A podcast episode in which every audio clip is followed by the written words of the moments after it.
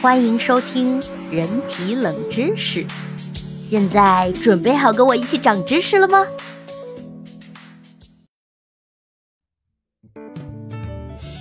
第七集，不爱吃苦，你可能已经赢在起跑线上喽。可以肯定，这世上就没有一个人是天生爱吃苦的。这种对苦味的厌恶呢，是刻在我们基因里的，就像天生爱甜味一样。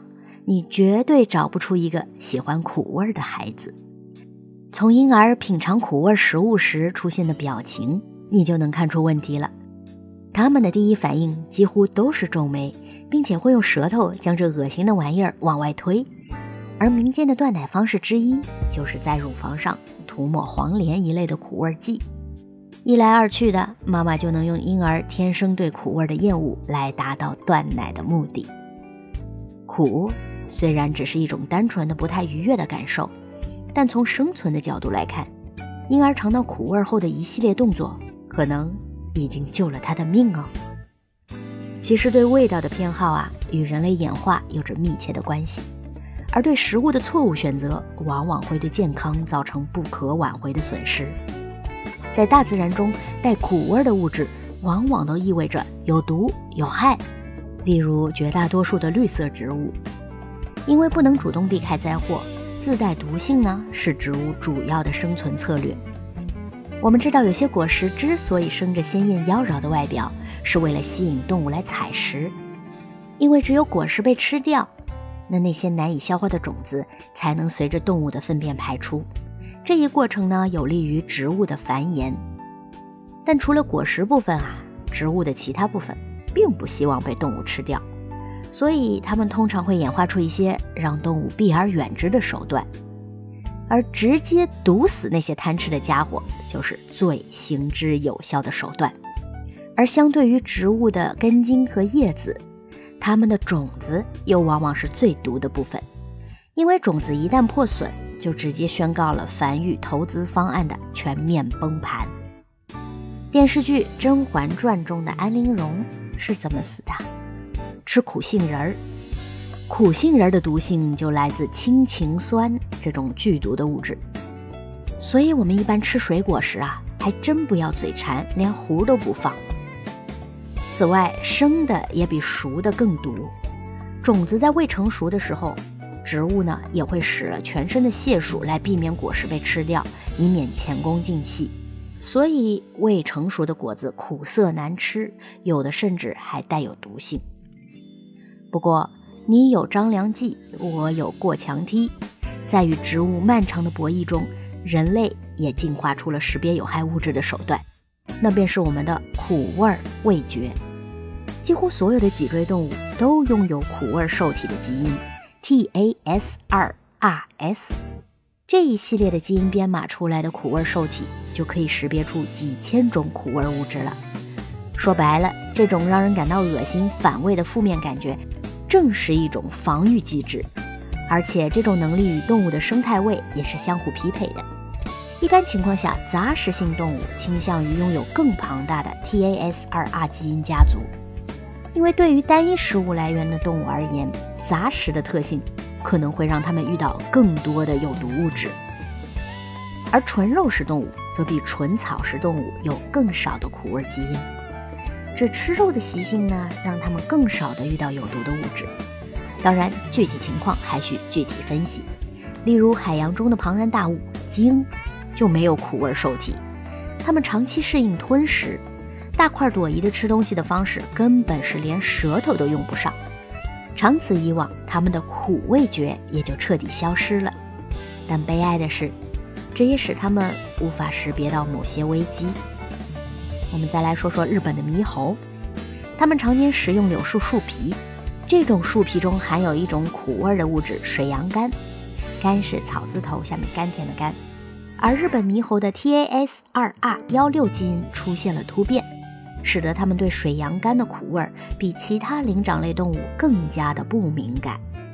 实际上啊，这种突变是有利于日本猕猴生存的，尤其是到了冬天，呃，天寒地冻的。树皮就是它们唯一的营养来源了，没了苦味儿，吃的至少不用太难受。而人类的苦味味蕾在五大味觉，即酸甜苦咸鲜中是最发达的。这也表明了苦味基因是受到自然选择而被最多保留下来的基因，对人类的发展有着至关重要的作用。这也是小朋友为什么讨厌吃蔬菜，尤其是十字花科的原因。即使现代的蔬菜已经是人工培育所得，变得更符合人类的口味了，也越来越安全啦，但刻在基因里的本能告诉我们，苦的就是有毒的，不能吃。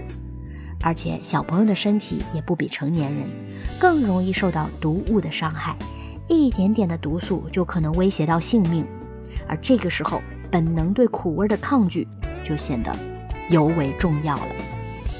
对了，素素桑在这里要奉送大家一个小知识：如何让小朋友喜欢吃蔬菜呢？那么就是在他们婴儿期的时候，差不多是三四个月，可以添加辅食了。就把你想让他吃的、对他身体有益的蔬菜，可以打成糊状，让他吃这些糊。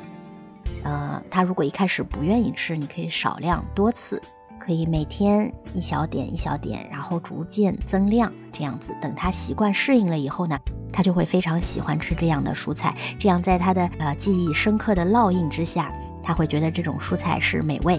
那么等到他长大以后，他也不会挑嘴了，还是还是会非常喜欢吃这些蔬菜的。好了，那让我们继续讲下去了。所以，我们成人能吃的东西，婴儿不一定能承受。其实，就连我们日常吃的苦瓜，即使经过人工选择，但仍然有一定的毒性。如果儿童吃苦瓜吃多了，就很容易引发低血糖、昏迷。那么，既然人的本能是抗拒苦味的，又该怎么解释身边爱吃苦的人群呢？比如黑巧克力呀、咖啡、茶、啤酒这些，都不同程度的让现代人欲罢不能。有别于其他动物，人类对客观存在的苦味儿有着许多主观的认知。人类为什么主动吃苦？最主要的原因是，我们知道这些苦味儿并不会真正的杀死我们。在自然界中，不好的味道意味着一种严厉的警告。但当这种警告无效时，人类就会趋向于反复的尝试，并确定这玩意儿实际能吃，真是有点作死啊！加入了人类的认识能力后，我们就能通过适应训练来调节口味，并从有苦味的食物中获得一些乐趣。这个过程同样对我们有利。比如说，在资源匮乏的时期，这也就意味着人类祖先就能比别的生物获得更多的资源。而我们喜欢的也并不是苦味本身，而是这一种食物。例如，喜欢咖啡，就可能是喜欢氤氲的那种香气；喜欢啤酒，可能是喜欢清冽的口感、麦芽的香甜。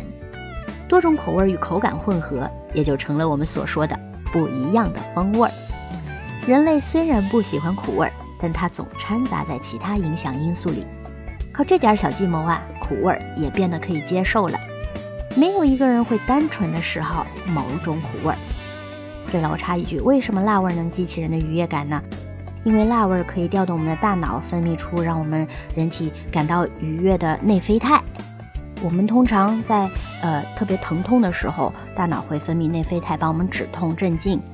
还有呢，在我们运动，特别之前我们也提到过长跑，长跑到一定时间的时候呢，也会分泌内啡肽，让我们感到飘飘欲仙。好了，继续讲下去。目前科学家还未发现苦味儿能激起哪一种愉悦感，苦后的回甘可能也只是对比效应下的一种口腔错觉罢了。而随着年龄的增长，人类对苦味的接受度也会变高。为什么呢？因为婴儿时期人类有多达一万个味蕾，但随着年龄增长，这些味蕾就会逐渐退化，味觉功能下滑。而到了老了之后呢，味蕾的数量可能就会萎缩一半以上。随着年纪的增长，味觉敏感度就降低，人们也许就会更加愿意尝试，并学着欣赏这不一样的风味了。看一下周围的人，你就能发现，老一辈啊，基本上都是爱吃苦的，而那些小孩还在为不想吃苦的蔬菜而要挟父母要绝食。看来吃得苦中苦，方为人上人。也不是没有道理的哦。当然，研究同样表明，每个人对苦味的敏感程度是不同的。一九三一年，一位名为福克斯的化学家首次报道了这个有趣的发现：对同样苦味的物质，苯硫尿就是 PTC，大约有百分之二十八的人是尝不出苦味的，百分之六十五的人能尝得出来。后来呢，科学家也发现，这个苦味受体基因叫做 TAS2R38，在人类的七号染色体上。这种基因有两种类型，显性的 G 和隐性的 C，其中 G 基因可以编码人类舌头味蕾上的苯硫尿受体，而 C 基因编码的受体则无法尝出这种苦味的物质。那么 G G 基因就是两个 G G G 基因型的人，可称得上是这种苦味的超级味觉者了，而 C C 基因型的则被称为苦盲。不过说是苦盲，但你仍有机会尝到这种味道，因为你的味蕾仍然可能含有感受这种苦味的受体，只是由其他的基因编码而来罢了。而且，人类对苦味的喜爱很大程度上还受到了文化的影响，在盐、糖、脂肪等人体必需营养的严密夹击下，苦味却悄然地流行开来。这种难以让人愉悦的味道，以小众及高级著称，杀出了一条血路。有人呢热衷于咖啡中的酸苦单宁味儿，有人则为高可可含量的巧克力而销魂，有人却在苦丁茶中悟出了一丝禅意。现在连蔬菜沙拉都要被又硬又苦的紫色甘蓝侵占，餐后啊还要配一杯令人窒息的青汁。有时候呢，就是在咖啡里加个糖球或者奶球，都要被人鄙视一番。还有不少啤酒爱好者对啤酒的苦度值，就是 IBU，特别的较真儿。啤酒的苦味呢，主要来自啤酒花中的 E 阿尔法酸或者绿草酮，而 IBU 就是我们刚刚说的啤酒的苦度值，则是通过测量 E 阿尔法酸或者绿草酮的数量来衡量啤酒的苦度。几乎每年呢，各大精酿啤酒的巨头都以刷新 IBU 最高的历史记录的方式来制造噱头。一款普通的印度淡色的艾尔啤酒，IBU 的范围在四十到六十，但在二零一五年就已经有人酿出了史上啤酒花味最浓郁的商业啤酒，IBU 达到了六百五十八。更有啤酒大师酿出了 IBU 为一千以上的超级苦啤。老实说，哪怕 IBU 再高，人类的味蕾啊能品尝出差别的上限，也就是 IBU 为一百一十左右。IBU 再高，也就是一个苦字儿罢了。这些啤酒呢，很多人都无法一次喝完的，而且这销魂的苦味儿还会暂时让舌头吃什么都没味儿。但大家依然乐此不疲，以 IBU 标榜自己有多能吃苦，酸甜苦咸鲜。这五味中，人类只有学会了吃苦，才能真正摆脱单纯的为吃而吃的本能。不为吃而吃，或许才能成为真正的吃货。